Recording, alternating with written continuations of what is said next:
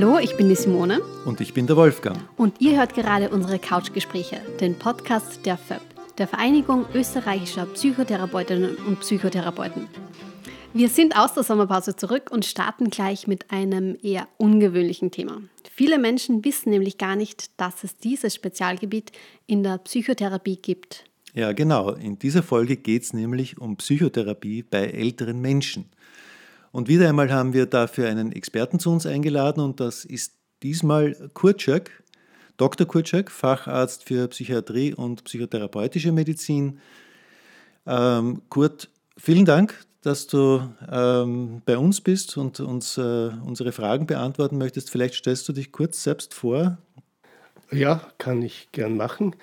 Äh, ich habe sozusagen eine Entwicklung hinter mir, wo mir die gerontopsychiatrische Seite zugewandert ist. Mhm. Und ich arbeite jetzt auf der Akutgeriatrie im Krankenhaus Nord und mhm. habe aber jetzt davor viele Jahre im Geriatriezentrum in Floridsdorf äh, meine Tätigkeit getan und auch auf der Akutgeriatrie. Und meine Hauptarbeit liegt aber in der Praxis, wo ich als Psychotherapeut in allen Gebieten meine Kenntnisse und Erfahrungen anbiete. Ja. Also da bist du nicht nur jetzt mit äh, alten Menschen beschäftigt, sondern in der Praxis machst du Psychotherapie mit allen Bevölkerungsgruppen. Genau, das okay. ist sozusagen das breite Umfeld dann. Mhm. Und genau das macht es auch aus, dass ich hier immer gut das eine vom anderen sehen kann, welche Unterschiede es macht. Und ja, vielleicht äh, ein Stück so zu meinem Zugang heute auf das gerontopsychiatrische und gerontopsychotherapeutische einmal reduziert vielleicht oder konzentriert ist besser. Äh, in meiner Ausbildungszeit als Psychiater hatte ich zufällig einen Zugang, wo ich in die Gelegenheit kam, eine gerontopsychiatrische Abteilung mithelfen aufzubauen. Es gab keine Vorerfahrungen und ich war konfrontiert mit einer Situation, heißt Learning by Doing, mhm. äh, mich hier mit der Problematik mit diesen alten Menschen zu auseinanderzusetzen. Und es war für mich eine wunderbare Erfahrung. Ich habe viel gelernt von den alten Menschen. Äh, das erste war ja mein Zugang am Anfang. Ich bin richtig deprimiert geworden, weil ja da war alles langsamer, Sie konnten so wenig und es war immer mehr ein Verlust von den Möglichkeiten, Fähigkeiten und ein bisschen diese äh, Situation, was kann ich denn da jetzt machen? Mhm. Und habe selbst diese depressive Seite an mir erleben können, um dann zu entdecken, hey Moment, ich bin jung, ich kann, ich habe Fähigkeiten, also kann ich die anbieten und diese Beziehungssituation zu einem Gewinn werden zu lassen, das war für mich eine ganz wichtige Erkenntnis. Ja. Letztendlich hat sich dann in vielen Lehrbüchern auch bestätigt, wie wichtig das ist. Mhm. Ja. Und da bin ich sehr froh drüber. Da möchte ich gleich einhaken. Äh, wir haben jetzt schon öfter das Wort Geronto-Psychotherapie gehört und Geronto-Psychiatrie. Ähm, ab welchem Alter der Patienten sprechen wir eigentlich davon und was ist so die Besonderheit an der Psychotherapie mit alten Menschen, mit älteren Menschen? Ja, Alter. Es gibt ein kalendarisches Alter, das sind Zahlen.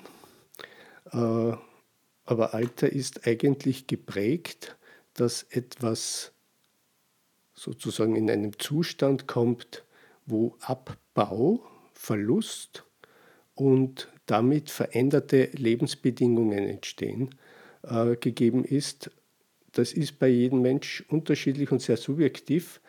Aber natürlich gibt es eine Zuordnung. Die WHO sagt ja, dass sozusagen von 55 bis 70 gibt es die jungen Alten. Mhm.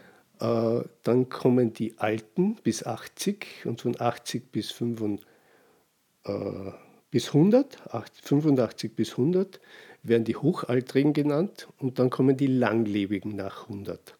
Also allein hier gibt es schon eine vierfache Unterteilung und das ist ja ein Abschnitt von 40 Jahren und man Ich war damals, wie ich begonnen habe, nicht einmal noch 40, also äh, das, das muss man erst einmal gelebt haben. Ja, und meine Seite ist, dass in diesen Altersgruppen es große Unterschiede gibt. Und da möchte ich gleich einmal zwei äh, Unterschiede ganz klar hervorheben. Es gibt die alten Menschen, die noch aktiv sind. Und es gibt die alten Menschen, die einfach, weil sie nicht mehr so können, äh, betreut werden müssen und Hilfe brauchen oder in Institutionen sind. Es gibt die Menschen, die von sich aus etwas unternehmen, weil sie was möchten oder brauchen. Und es gibt die alten Menschen, die sozusagen auf das angewiesen sind, dass man auf sie zugeht. Und da kommen wir später vielleicht noch dazu. Mhm. Ähm, vielleicht, weil wenn du das sagst, nicht, mein Vater ist 89 ja, und er ist auf Hilfe angewiesen, also er hat Pflegerinnen, die sich um ihn kümmern. Aber ich würde ihn nicht als inaktiv bezeichnen, im Gegenteil. Also der, der, der glaube ich, geht ihnen manchmal recht auf die Nerven, weil er, weil er viele Dinge machen möchte, weil er interessiert ist, weil er raus will, weil er sich was anschauen möchte. Ähm, also ich erlebe ihn trotz seiner äh, körperlichen Einschränkung eigentlich als einen sehr aktiven Menschen. Das ist schön zu hören. Ich habe aber auch mitbekommen, dass er schon eine Art Betreuung hat. Ja. Das heißt, es gibt Seiten, wo schon Einschränkungen sind und aber der Bedarf, nämlich das, wie er lebt und immer gelebt hat, da möchte er genauso weiter tun können. Das würde ich, glaube ich, so sehen, ja. ja. Und genau hier entstehen Diskrepanzen oder oft mhm. Konflikte, mhm. Äh, weil sozusagen nicht mehr alles in der gleichen Art und Weise gemacht werden kann. Äh, und genau dort setzt letztendlich die Unterstützung oder der Blick drauf an. Ja? Äh, solange ein Mensch hier selbst zurechtkommt und solange ein Mensch zufrieden oder zumindest äh, zurechtkommt, ja, ist ja alles in Ordnung. Aber was wir anschauen, ist ja, wo fängt Leiden an? Wo wird es leidvoll? Und das ist auch ganz ein wichtiger Aspekt. Nämlich alt werden ist keine Krankheit, ganz wichtig. Äh, und ich kenne auch Leute, die, also ich habe gerade vor kurzem im Fernsehen eine Person erleben können oder ein Dokument, äh, eine Dokumentation, über 100 Jahre, spielt noch Zither, ist noch voll aktiv im Leben, arbeitet. Unglaublich, wie schön das ist, dass ein Mensch so in all seine Fähigkeiten noch kann. Ja? Aber die Mehrzahl halt der alten Menschen, da wissen wir, dass da ganz viel an äh, Beschwerlichkeiten bis, bzw. psychische Erkrankungen auftauchen und auch das werden wir noch genauer mhm. ansprechen. Ja. Ähm, und nochmal zurück zur Psychotherapie. Wie ist da, was ist da wirklich das Besondere daran bei diesen älteren Menschen? Da überlege ich immer, ob ich weit aushole oder gleich sozusagen etwas präzisiere. Weil im Alter da haben wir etwas, was auftaucht. Angst ist ein Aspekt, der sozusagen mit begleiten beginnt, weil es geht auch um Verluste, um Abschiede und um unbewältigte Konflikte. Und sozusagen Krankheit ist etwas, was im Alter zunimmt. All das nimmt durch Alter zu, also insofern altersspezifisch. Und Gerontopsychotherapie hat diesen Aspekt, äh, was heißt es eben, leiden und alt werden? Was bedeutet, dass ich als Therapeut, jüngerer Therapeut, mich gegenüber einer älteren Person bewege beziehungsweise konfrontiere und welche Möglichkeiten äh, bestehen im Speziellen bei Menschen im Alter mit reduzierten und äh, Verlusten, also mit Reduktion und Verlusten, ja. Also die äh, Frage ist ja, die ich eh auch an die stellen wollte, ganz grundsätzlich, wie sieht die Realität von alten Menschen aus? Es ist eine sehr allgemeine Frage, muss man sagen. Ne? Ähm, ich nehme an, dass die Realität von alten Menschen sehr, sehr unterschiedlich aussieht. Aber das, was du angesprochen hast, dass Freunde, Familienangehörige, Bekannte versterben zum Beispiel, also wegfallen als Bezugspersonen, denke ich, ist eine Realität, die mit dem Alter zusammenhängt. Ja, das ist gut angesprochen. Das ist sehr bedeutsam, weil der soziale Umgang üblicherweise immer in, unter Gleichaltrigen eher gut vernetzt ist. Äh, wenn natürlich hier ein Familiensystem ist, wo es Kinder gibt, die und zahlreiche Kinder, das ist sehr schön oft zu sehen, wenn da wirklich eine ein gutes Familienbezugssystem da ist, ein gesundes, wo sozusagen liebevoller Umgang ist. Dort merkt man, dass diese Menschen sehr gut aufgehoben sind. Aber da wird sich ja auch die Realität insofern verändert haben, als die Familien nicht mehr so groß sind wie früher. Und was verloren geht, und hier sprechen wir an, ist natürlich, wenn Partner verloren geht. Mhm. Und vielleicht schon Schwester, Geschwister gestorben sind. Ja, ich habe es öfters erlebt, ich bin die Letzte mhm. und äh, jetzt ist Partner auch weg. Jetzt bin ich ins Heim gekommen.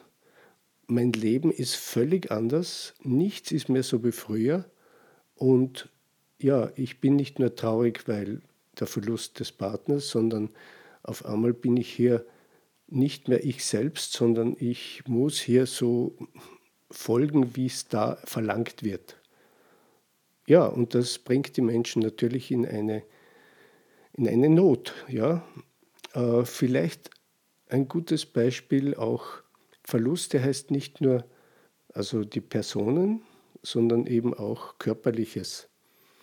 Äh, vielleicht ein Beispiel, da ist ein, ein 78-jähriger Mensch, der war sozusagen bis in dieses hohe Alter, bis vor zwei Jahren, bis ihm ein Schlaganfall erreicht hat und er Halbseiten gelähmt war, hat er noch auf der Universität als sozusagen Universitätslehrer gearbeitet und sich engagiert.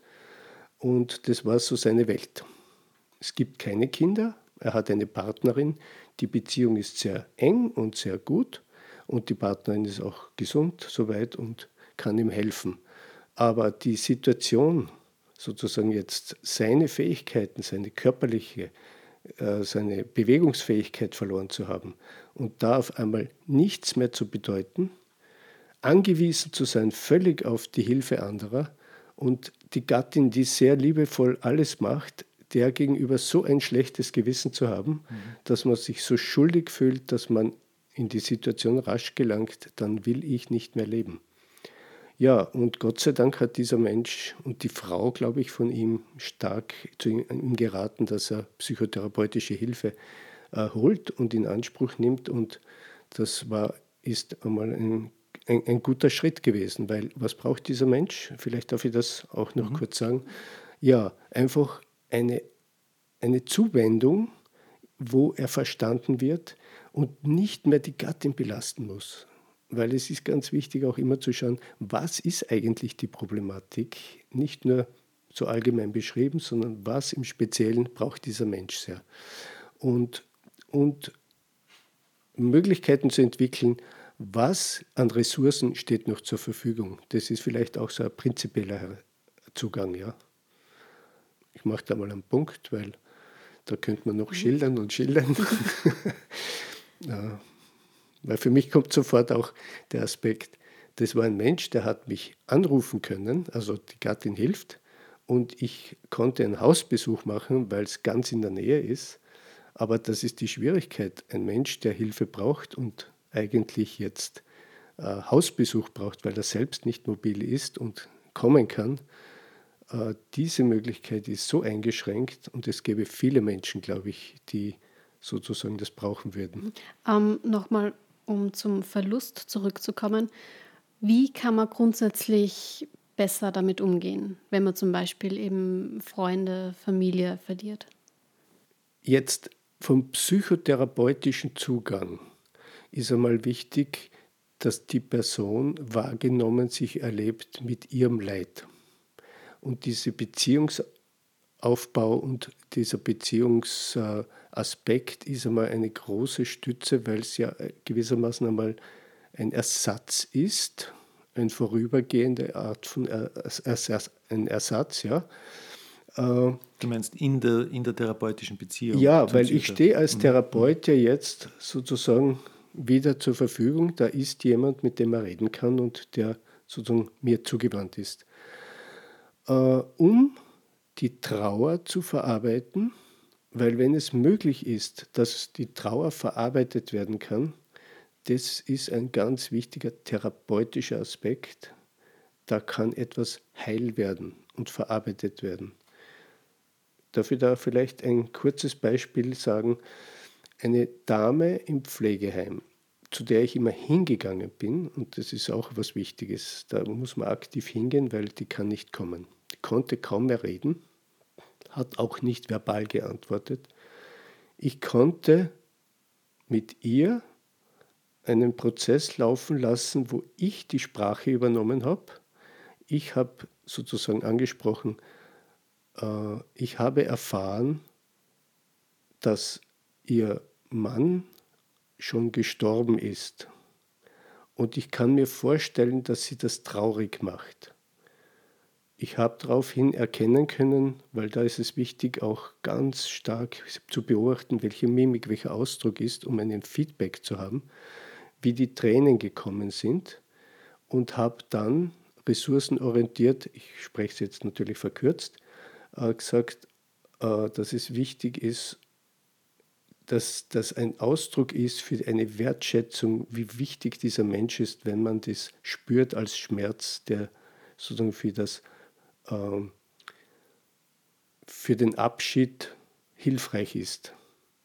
Und all diese Schritte, die ich da verbalisiert habe, hat sie mehr oder weniger immer zugestimmt. Es war immer so eine Zustimmung erkennbar und am Schluss war in ihrem Gesicht eine Ruhe und ein Frieden.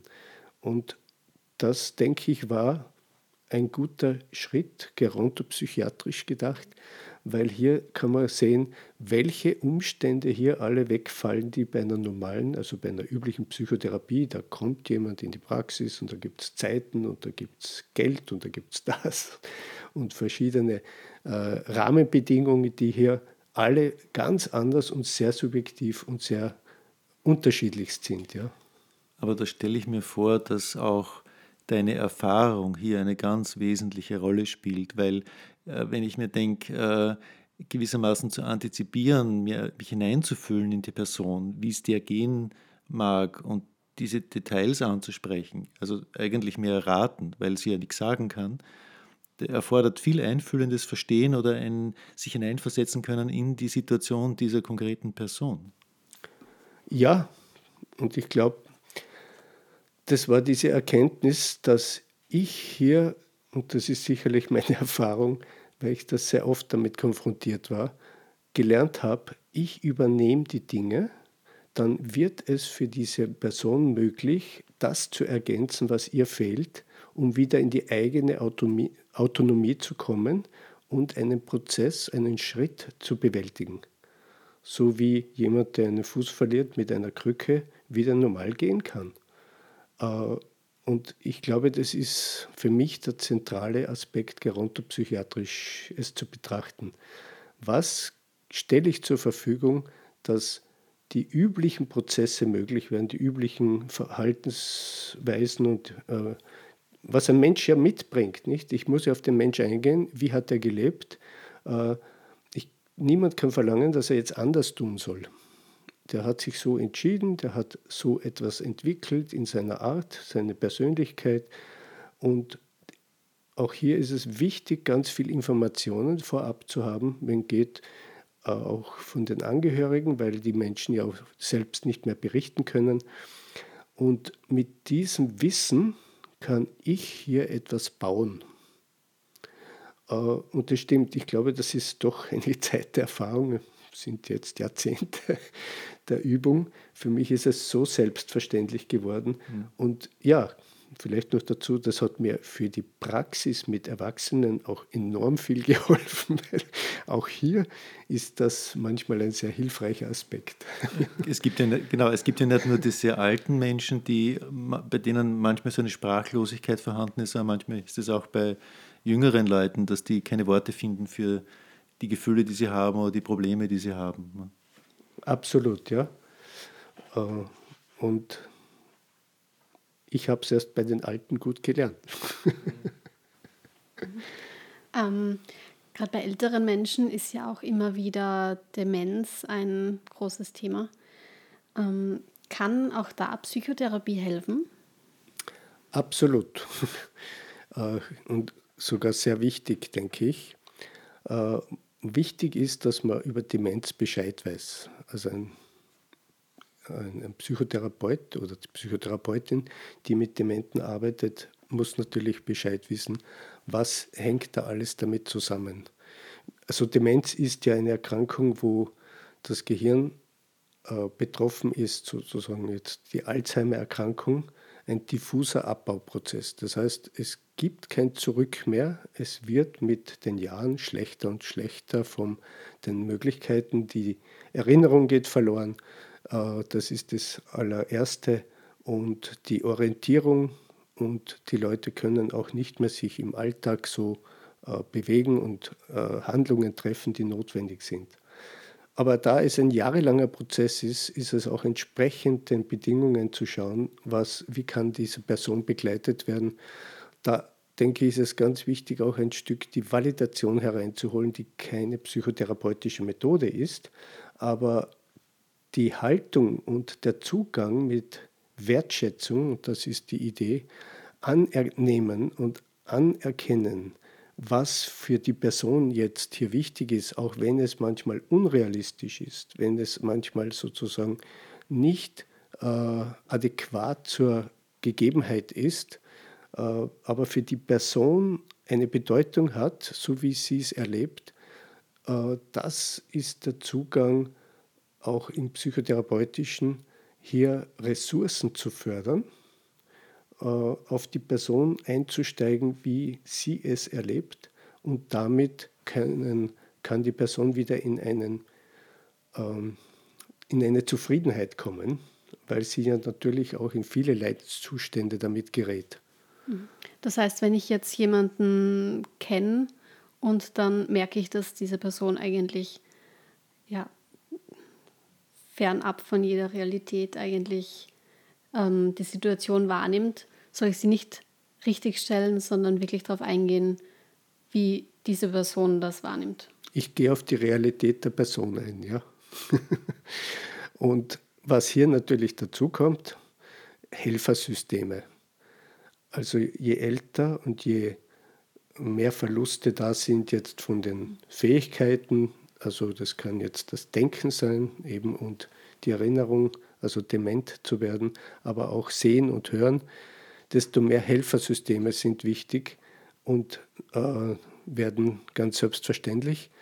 Und dieser Bereich Helfersysteme braucht möglicherweise auch Unterstützung. Und auch hier habe ich die Möglichkeit gehabt und das entwickeln können, in institutionellen Bereich hier äh, mit entsprechenden Teamsitzungen und immer in Kontakt und in Kommunikation mit allen Helfersystemen, Ärzte, Pflegepersonal bis zur Reinigungskraft, äh, die Physiotherapeuten, die, äh, vielleicht auch die Polizei, die manchmal gebraucht wird, äh, und entsprechend andere Einrichtungen oder Berufsgruppen, dass man, ja, und natürlich ganz wichtig, die Angehörigen. Das Einbinden der Angehörigen ist hier eine Voraussetzung, dass man gut helfen kann oder dass therapeutisch gute Schritte gemacht werden können. Ja. Ich, ich erinnere mich bei der Gelegenheit an äh, eine Nachbarin, äh, die mal in der Wohnung direkt neben mir gewohnt hat. Auch die war auch über 80 schon. Und offenbar war sie dement. Sie ist immer wieder herumgegeistert auf der Straße und war ein wenig orientierungslos und wurde dann immer wieder mal von Passanten nach Hause gebracht, was ich sehr nett fand, ne, dass sich jemand wirklich gekümmert und der angenommen hat um die Dame. Ähm, und da war auch ein bisschen die Hausgemeinschaft eine Unterstützung, äh, ihr zu helfen und auch, was weiß ich, die Tür aufzusperren oder manchmal zu schauen, ist, das, ist der Gasherd abgedreht oder solche Dinge, die ja dann zum Teil auch sehr gefährlich werden können. Also auch da kann, kann die Gemeinschaft oder die Umgebung eine Hilfe sein. Für Wien fand ich das recht recht bemerkenswert, weil man das von Wien jetzt eher nicht so glaubt. Am Land nehme ich mir an, dass das mehr stattfindet. Aber ich weiß gar nicht, vielleicht ist es ein Vorurteil von mir, keine Ahnung. Also ich würde auch, hätte auch den Eindruck von Erfahrungen und Erzählungen, dass am Land die Kommunikation selbstverständlicher ist. Nur es stimmt, und das ist vielleicht ganz wichtig, individuell äh, im Alter, es ist alles so individuell. Wir müssen uns auf das einstellen, was jetzt wirklich bei der Person ist. Äh, da gibt es wenig so allgemeine Richtlinien. Also die gibt es natürlich, aber sehr allgemein. Ja. Ich wollte noch einen Aspekt auch dazu holen. Diese Dementen kommen in einen Leidenszustand ja, und sozusagen erleben ja sich selbst nicht mehr in Ordnung, können es aber nicht gut zuordnen. Also da gibt es genügend Situationen und Zustände, äh, wo deswegen Hilfe gebraucht wird.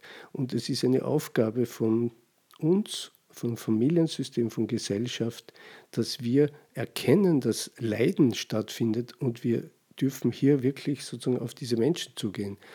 Das wird ja oft sehr, das ist ja oft sehr versteckt.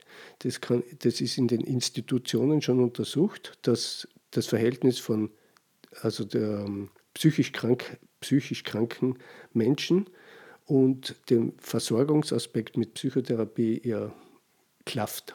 Mhm. Große Mangel ist.